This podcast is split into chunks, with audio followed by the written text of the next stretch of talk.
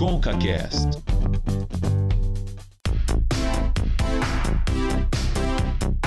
Tá começando o episódio número 5 do ConcaCast. Eu sou o arroba Cauê Underline Martinelli e eu não aguento mais lavar as minhas compras. Olá, Cauê, tudo bem? Eu sou arroba David Gerva, me tem que adicionar aí no Instagram. Como eu falei no anterior episódio do ConcaCast, a gente não está sozinho. Não estamos sozinhos no mundo e não estamos sozinhos no ConcaCast. Hoje temos convidados muito, muito especiais. Oi, gente, eu sou a Natália, sou publicitária, tenho 24 anos e eu estou louca pra voltar a fazer minhas unhas na manicure. Solteira? Ah, que Não precisa idiota. falar não, Davi. Parece meu avô perguntando cadê os namoradinhos, eu, hein? Ô, Nath, mas fala seu Instagram aí, né? É, meu Instagram é Natália Metzner, M-E-T-Z-N-E-R, arroba Natália Metzner, me sigam lá. Uh! Eu tenho que soletrar, gente, meu sobrenome é muito difícil, por isso que eu não falo, porque ninguém consegue. Mas não estamos só com Natália M-E-T-Z-N-E-R. Exato, nossa. Eu ia falar exatamente, Cauê. Estamos aqui ao vivo da minha cozinha. Isso mesmo, tem que falar.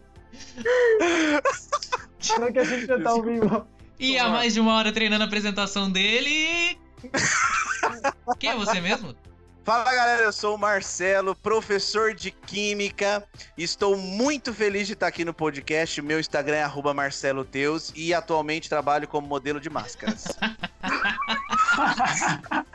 Excelente. Arrasou, meu? Arrasou. Você e todos Melhor apresentação Gostou? de todos. Bom, por aí a gente já vê como que vai ser o podcast de hoje. Então continue com a gente que a nossa discussão começa agora.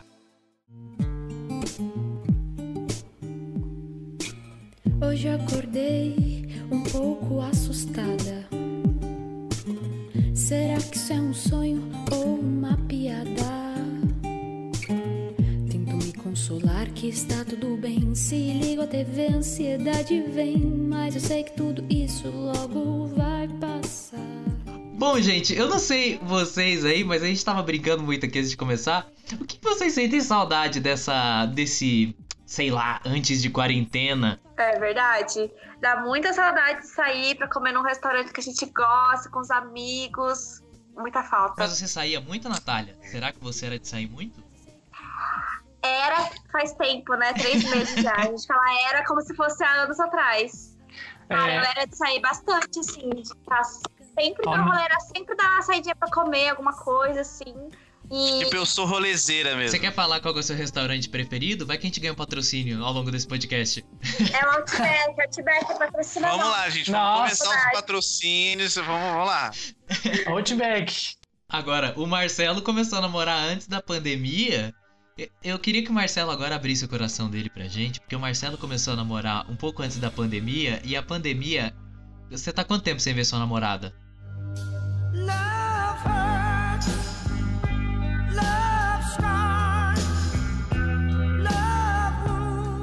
Olha. Você quer, a- se você quer a resposta socialmente aceita ou a verdade? Socialmente aceita. Então, faz 90 de mim. e é verdade. É... Na verdade, eu e a Tami, a gente tá fazendo, tipo assim, a gente tá testando os limites do Uhum. corona. A gente chegou num consenso de que a gente. Esse negócio do, do, do período de incubação talvez esteja errado. Então a gente tá fazendo nossos próprios testes locais. Então, pelo menos aí, uma vez por semana, uma vez a cada duas semanas, a gente observa. E a gente tá, sim, devagarzinho. Entendi. sabe? Vocês estão testando pra você. É, pra vocês mesmos. É, depois. Depois você fala pra. Conta, volta aqui no programa pra contar o que, que vocês descobriram com esses testes aí. Então, talvez não volte, né? Dependendo de como for o andar. É, Se eu eu, per- conseguir voltar. É por causa eu- desse tipo de pessoa que a gente ainda tá de quarentena. Três meses de quarentena. é isso mesmo.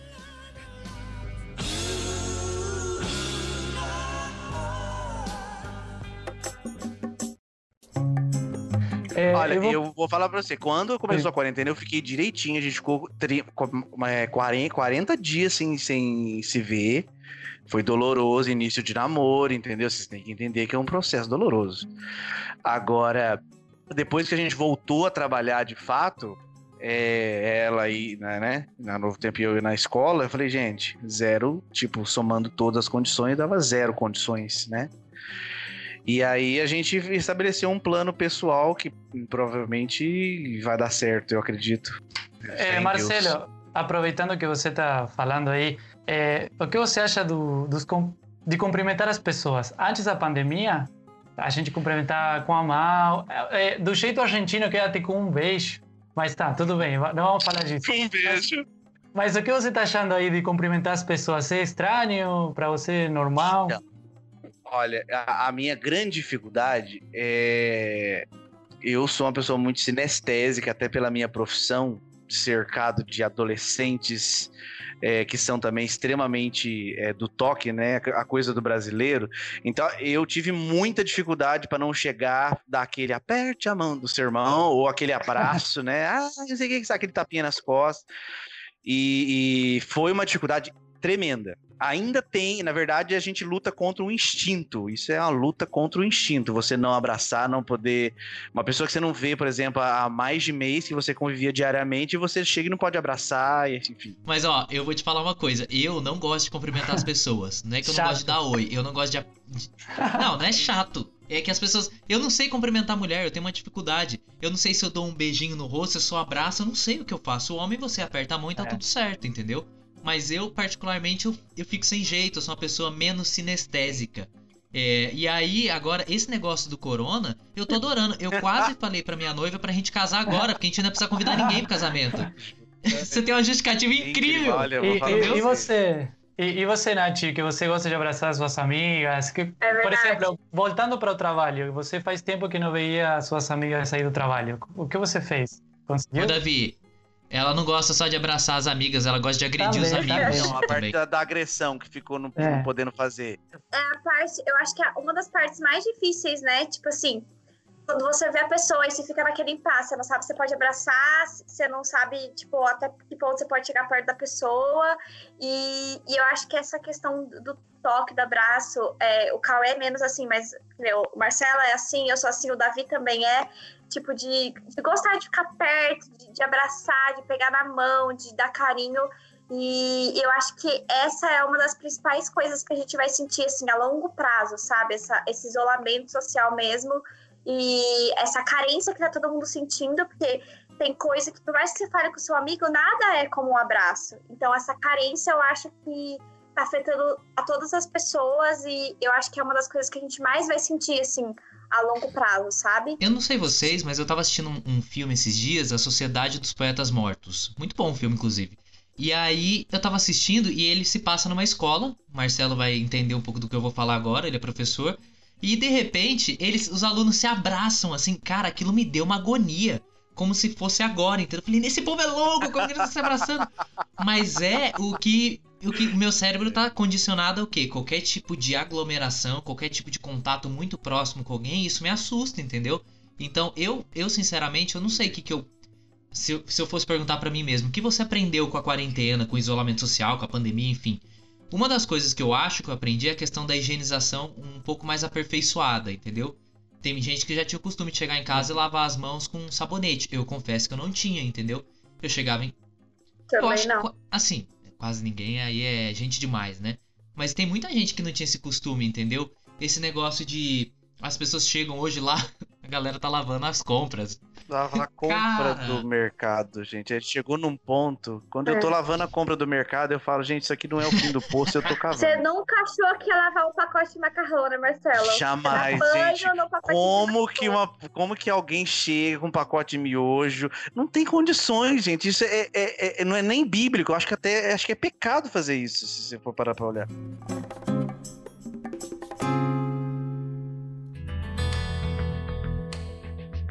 Uma, uma coisa que eu achei muito estranho, eu acho que vocês concordam. Eu, é, sei lá, um desses dias que eu saí para o Chivat, perdão, falei Chivat. Vou falar. Chivat vai ter que, vai, vai ter que pagar esse patrocínio.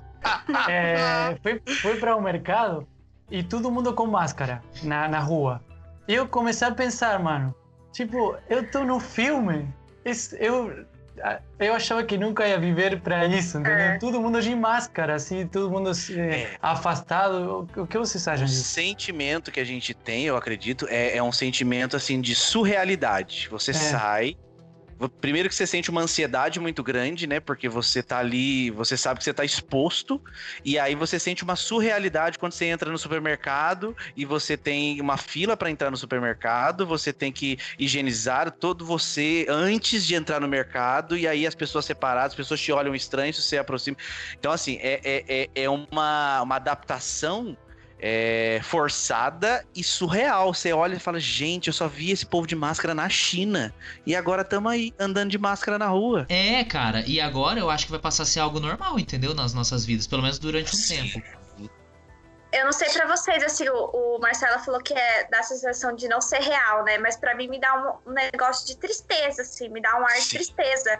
Parece que a gente tá, e nós estamos, obviamente, né? Tipo assim, a gente tá exposto muito mais do que a gente era e me dá, e realmente me vem uma cena de filme na cabeça, me dá muita Sim. tristeza e me faz muito mal, tipo, quando eu saio, assim, não apenas eu ter que usar, mas, tipo, ver todo mundo de máscara, me dá um negócio, assim, dá, nossa, uma tristeza muito grande. Não, assim, eu, de- e vou e de não saber complementar. quando vamos tirar a máscara. Esse é o, é o É. principal, né? Esse é o É, pior. no, no Brasil a gente não sabe nada, né? Na verdade, a gente não sabe nem. A gente tá esperando Nada. pico até hoje.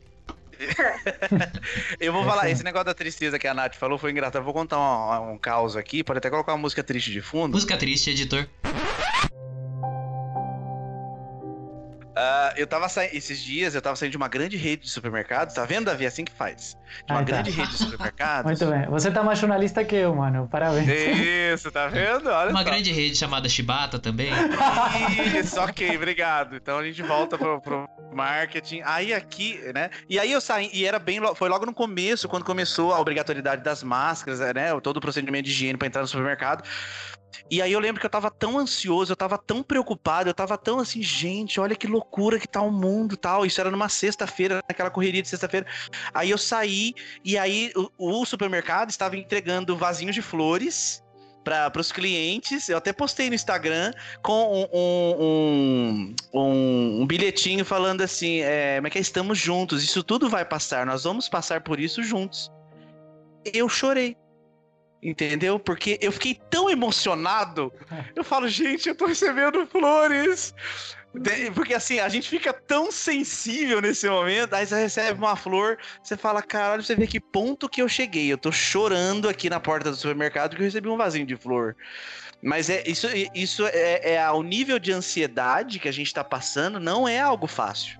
Ô, é, tem, tem pessoas que choram por uma flor que recebeu e tem pessoas que choram vendo Grey's Anatomy, né? Cada um com Grey's as suas Anatomy. lágrimas. Cauê, você não julga, me né? restou as séries agora. do O'Malley. Foi o pai dele que morreu por enquanto. Olha o né? spoiler! Vai que tem gente que Olha ouve só. e assiste Grey's Anatomy. Gente, não morre, só foi uma pergunta aleatória, porque. Oh, vou vou perguntar um negócio aí. Quando vocês ouviram pela primeira vez coronavírus, quarentena, eh, o que vocês achavam que ia acontecer? Porque eu achava, tipo assim, duas semanas e acabou, já era. Eu, eu posso falar minha impressão antes deles comentarem? Rapidinho? Pode, Porque eu lembro que eh, eu, como muitos trabalhadores brasileiros, eu tive as minhas férias ah, adiantadas, né? Pelo menos 20 dias de férias. E aí um colega meu, ele falou assim... Cauê, eu acho que até o final do mês, era abril, se eu não me engano, até o final do mês de abril passou já. Eu falei, cara, não passa. Porque o Brasil não tá, não tá se preparando para que isso aconteça. Então, a gente tá quase três meses aí dentro de casa e a gente não sabe quando vai passar, entendeu? Então, quando antes eu via coronavírus, eu ficava com muito medo. Agora eu já tô ouvindo coronavírus, eu tô assim, cara, não vai passar nunca esse Não negócio. vai passar entendeu? nunca. É, entendeu? Mas enfim, isso foi como eu me senti. Eu fiquei assim, quando eu comecei a ver as coisas. no- É que a gente nunca acha que vai acontecer com a gente, né? Tipo assim. Porque o Brasil, se você for ver bem, ele é um país assim. Não privilegiado, mas assim, aqui não tem essas catástrofes naturais que a gente vê em outros lugares. Não tem Tipo nada. assim, e eu via isso como uma coisa irreal, assim, do tipo, nossa, tá acontecendo lá na China isso, e tipo, nunca vai chegar aqui. Uhum. E pelo menos pra mim foi muito de última hora. Tipo, eu tava. Eu até brinquei com as minhas amigas ontem. Que no final de semana a gente tava aqui em casa, aglomerando as pessoas, assistindo filme com os amigos. Até o Marcelo veio aqui, eu acho. O Cauê não. Foi. E na outra, dali três dias, a gente tava todo mundo em casa, em home office, Isolado, chorando, isso. assim. Então foi, tipo, muito de uma hora pra outra. Então a, a sensação que eu tenho, eu demorei pra processar o que tava acontecendo. E eu acho que os primeiros dias, pra mim, pelo menos, foram os mais difíceis, assim. Eu fiquei muito, até teve um dia até que eu falei com você, né, Marcela, que eu tava meio Foi. triste, assim, meio. Foi, foi. Tava muito mal. Hoje estou bem, hoje eu já tô conseguindo, infelizmente, fazer piada com a situação, assim. A gente Mas- chegou nesse nível. a gente chegou nesse a gente nível. Conquistou. Na verdade, eu ouvi falar sobre coronavírus em dezembro, né? Quando estava aquele processo todo na China ainda, eles estavam descobrindo a, a questão do vírus e havia a chance de se tornar uma pandemia. Eu falava, cara, pensa só, imagina se isso chega aqui. E aí chegamos em março. Aqui Chegou. estamos, né? Então, quando começou, quando assim, o baque realmente que eu tive foi quando os alunos é, não puderam ir mais na escola. Foi o primeiro baque, assim. Falei, Uhum. cara, tá acontecendo mesmo. A primeira semana foi assim: ah, lotou a escola de álcool em gel, a gente, eh, os professores tinham seu próprio álcool em gel, era pra, pra, pra passar pras crianças também. É, ok, beleza, ok, acho que vai ficar nisso, né? Depois, gente, essas semanas a- a- os alunos não vão pra escola. Eu falei, opa! Mas vamos ver como que vai ser. Aí a gente continuou indo pra escola. Depois a gente entrou de férias coletivas. Falei, pronto, agora aí, aí iniciou, caiu a ficha do negócio. Foi um negócio tenso. Mas eu não sei vocês, assim, mas eu tive uma época que eu achava que as coisas iam ser ficar ok aqui, porque assim, o Brasil tava bem atrás de outros países. A gente tinha um delay ali de meses até, né? Digamos Uhum. assim. E aí começou, ah, né, o governo do estado de São Paulo, que é onde eu moro aqui, tipo, eh, fechou o comércio e tal. Teve uma época que eu achei que realmente que a gente ia ficar bem abaixo dos, né, bem abaixo da curva dos piores. Nunca imaginei que a gente fosse tornar o epicentro, quase me- mais de meio milhão de mortes. Então teve uma época que eu achei que as coisas iam ficar bem, assim. Só que agora já tá difícil de acreditar. Não, eu eu tava eh, achando que iam ser duas semanas, todo mundo em casa, home office, e ia acabar. E, tipo, já era coronavírus. E, e aí já comecei a, a pensar que o negócio era, era sério e que ia levar mais tempo. Mas se você me perguntava em março, quando começou a quarentena, se tudo isso ia continuar até o mês de junho, ele não acreditava, entendeu? Porque foram dois meses, a ver, mais de dois meses, quase três meses, que a gente está em casa, entre aspas, né? Porque, por exemplo, a gente tem que ir trabalhar. Mas, assim, tem pessoas que quase três meses em casa. É uma loucura. Agora, eu não sei vocês, mas vocês são otimistas quanto o mundo pós-pandemia? Pelo menos é, pensando no Brasil, né? Eu vi esses dias o story de uma menina na Austrália, pessoal no restaurante, pessoal caminhando na rua como se tudo fosse normal porque eles meio que controlaram a doença.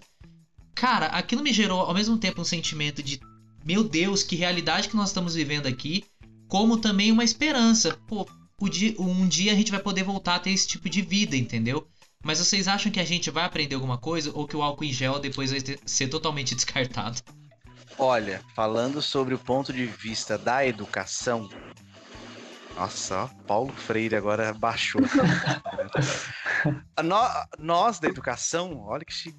é, sempre se falava da inclusão da tecnologia como ferramenta educacional. A gente participava de palestras, de cursos, que a tecnologia, papapá, que não sei o quê. Ah, gente, legal, gostei. Dá minha caixa de giz que eu vou dar aula então. Então, a gente, a, a, como educação, não só no, no setor privado como no setor público, a gente tinha uma grande dificuldade de incluir, de fato, a tecnologia no, no- no sistema educacional. Qual que era a tecnologia? Slides. Então, assim, a Rocha, maravilhoso, tem um projetor, é isso, eu consigo passar slide. Então, isso era a E tecnologia. a copiadora, né? Exa é, Que antes era o Xerox, né? Sabemos. a- E mimeógrafo, né? Tinha um mimeógrafo, Isso. depois a gente passou pro Xerox. E aí, ah, agora que a gente foi mergulhado de cabeça na- no sistema EAD, né? é, nós, a gente teve que se reinventar em questão, questões de dias. E nesse processo observou-se que, olha, dá para fazer educação também pela internet, né? Então, assim, eu acredito que nós voltaremos agora eu espero que isso termine logo, a gente vai voltar a uma certa nova normalidade. Porém, falando dentro do setor de educação, com certeza a gente não vai ter o mesmo sistema de carga horária nós não vamos ter o mesmo sistema de acumulação de alunos em sala de aula.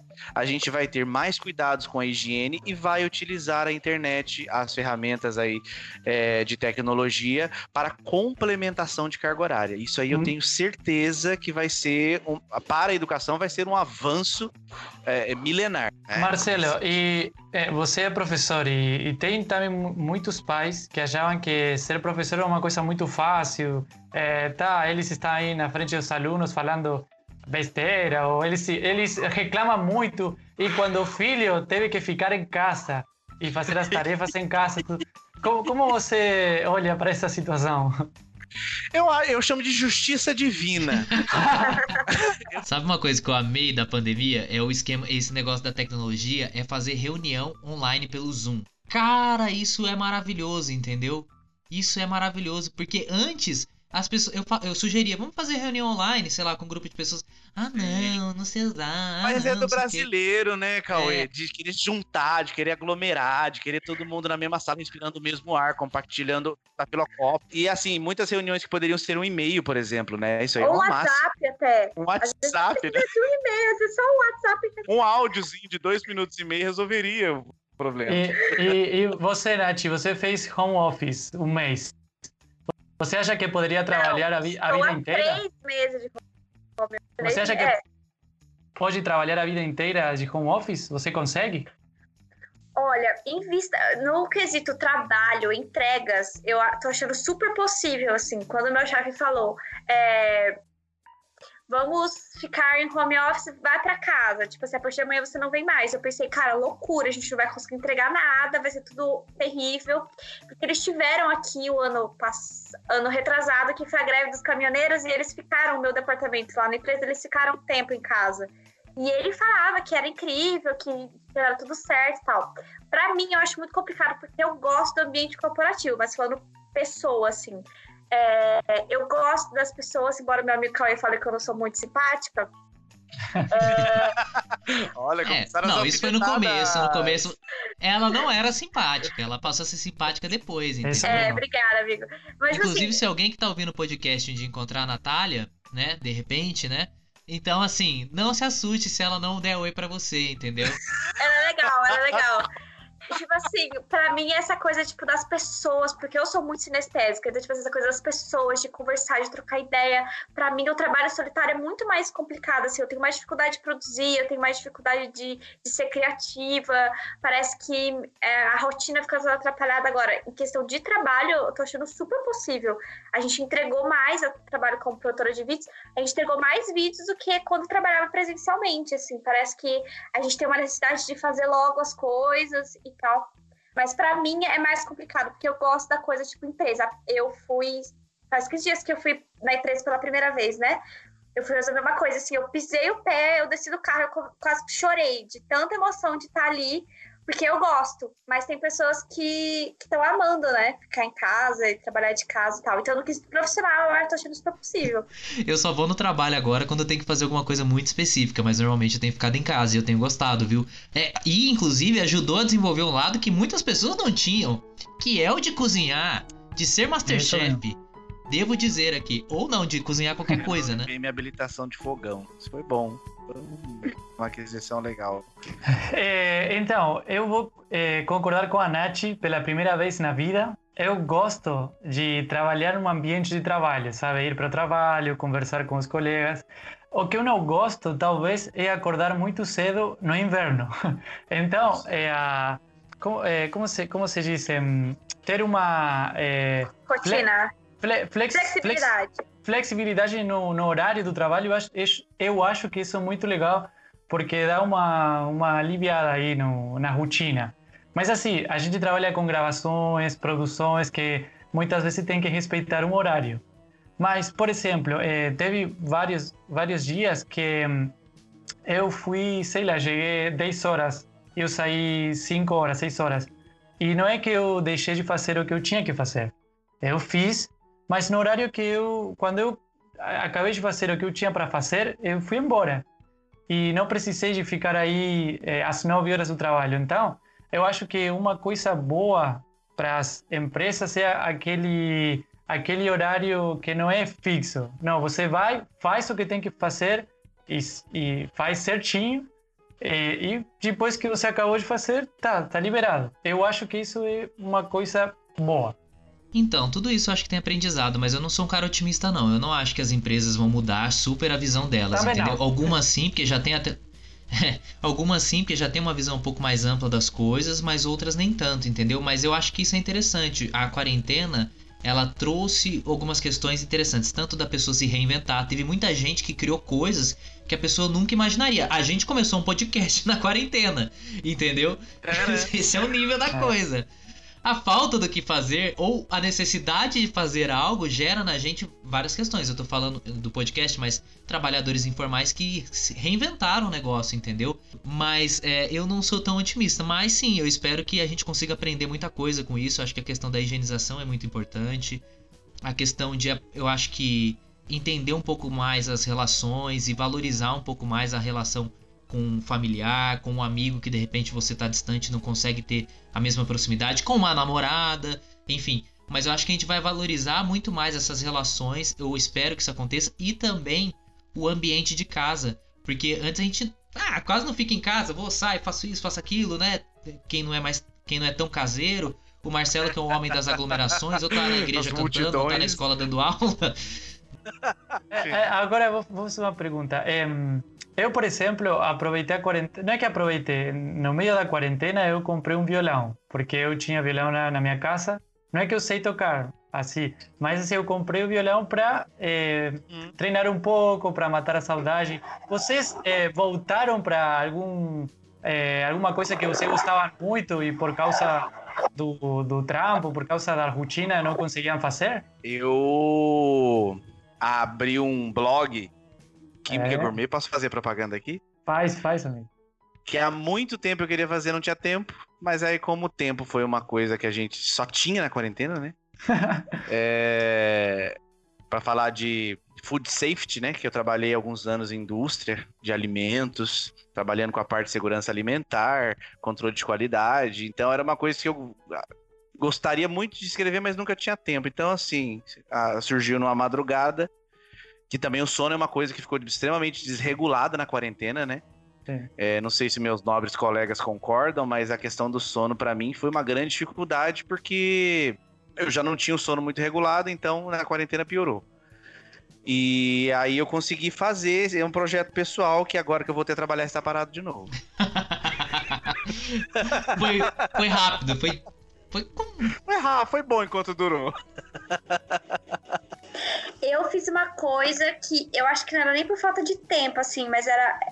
Era falta de tempo, era falta de. de é, sabe quando você tem um negócio para fazer, mas você sabe que vai te, te é, exigir muita energia, muita exposição e tal. Aí quando eu entrei em quarentena, os primeiros dias, assim, eu fiquei só falando sobre o coronavírus, que eu tava produzindo é, é, vídeos sobre o coronavírus. Eu fiquei muito mal, assim. É, fiquei quase pirando. E aí eu pensei, falei, cara, eu vou fazer uma coisa que vai me fazer bem. Vai fazer bem pra, meu, pra minha autoestima. Eu comecei a fazer uma dieta. E pode parecer besteira, assim. Mas é o que é a principal coisa, assim, que tá me, me incentivando a ficar bem, sabe? Porque eu sei que em casa eu como menos. Eu já emagreci 13 quilos. E eu penso, se a quarentena acabar amanhã, eu vou voltar a engordar. Então, eu preciso continuar em quarentena para emagrecer. E foi uma coisa que me, que me incentivou, assim, que sempre que eu pensar, ah, quarentena aqui fase ruim e tal. Mas, cara, eu consegui emagrecer, uma coisa que eu tava treinando há muito tempo, porque eu tô conseguindo comer melhor, tô, come é, tô indo em menos restaurantes, em menos outbacks. E, e é uma coisa que me incentivou, assim, sabe? Tipo, é, que sempre que eu fico meio chateada, porque, ah, não posso sair de casa, mas, cara, foi uma coisa que eu tava querendo fazer há muito tempo. Então, eu acho que todo mundo precisou, assim, de um projeto pessoal, já o Cauê falou dele, mas eu acho que todo mundo precisou, assim, de, está precisando, né, de um, uma coisa pessoal, uma coisa para ser um incentivo mesmo para essa fase tão ruim. Indo contra a correnteza, hein, Natália Metzner, que emagreceu ah, na quarentena. Isso mesmo. Parabéns. Eu me entreguei à correnteza. De braços Dia- abertos. Dias de lixo, Marcelo? Todos os dias. Eu tinha um dia saudável, né? Então eu troquei, eu inverti o processo. Gente, valeu pelo papo, viu? O nosso podcast tá encerrando. O, ah, o Davi, ele tem compromissos agora. Ele pediu pra encerrar o podcast mais cedo, entendeu? Eu sou uma Ah. pessoa trabalhadora. Ai, Davi, sempre salgando o rolê, né? Poxa, tava tão legal. É, mas Poxa, Mas, é, que, que bom que vocês ficaram com vontade de continuar falando e não com vontade de acabar o podcast, entendeu? Isso é bom.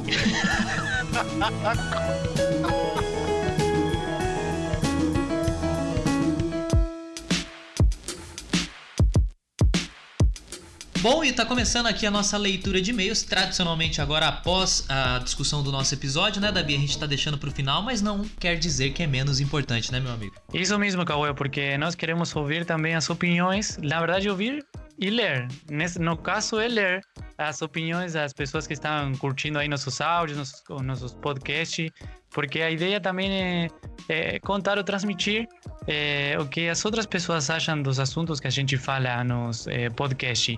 E, também acho que é legal pra gente também, né? Porque pode ajudar a, não sei se mudar, mas nutrir a ideia que, que a gente expor no podcast. Você falou transmitir o último episódio, inclusive que a gente vai. Esse e-mail não é referente a esse episódio que nós gravamos agora, né? Que o pessoal acabou de escutar, mas é sobre o último episódio número 4 com o Lucas Nascimento, onde ele falou que ele teve coronavírus e falou sobre os sintomas. Inclusive, Davi, eu já quero começar aqui pedindo desculpa para os nossos ouvintes, porque o nosso e-mail é, anterior, que nós criamos, inclusive, acho que no último ou penúltimo podcast, ele deu um problemaço, a gente não consegue ter acesso a ele. Tentei falar com a Microsoft, o negócio deu ruim.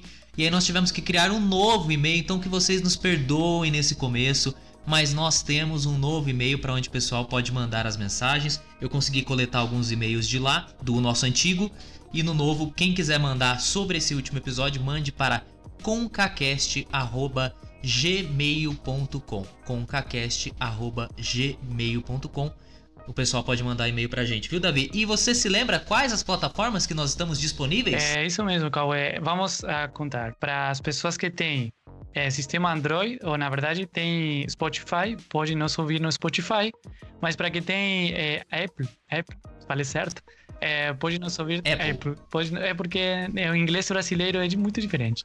Mas assim, é, pode nos ouvir também aí na, na plataforma, plataforma é, de Apple.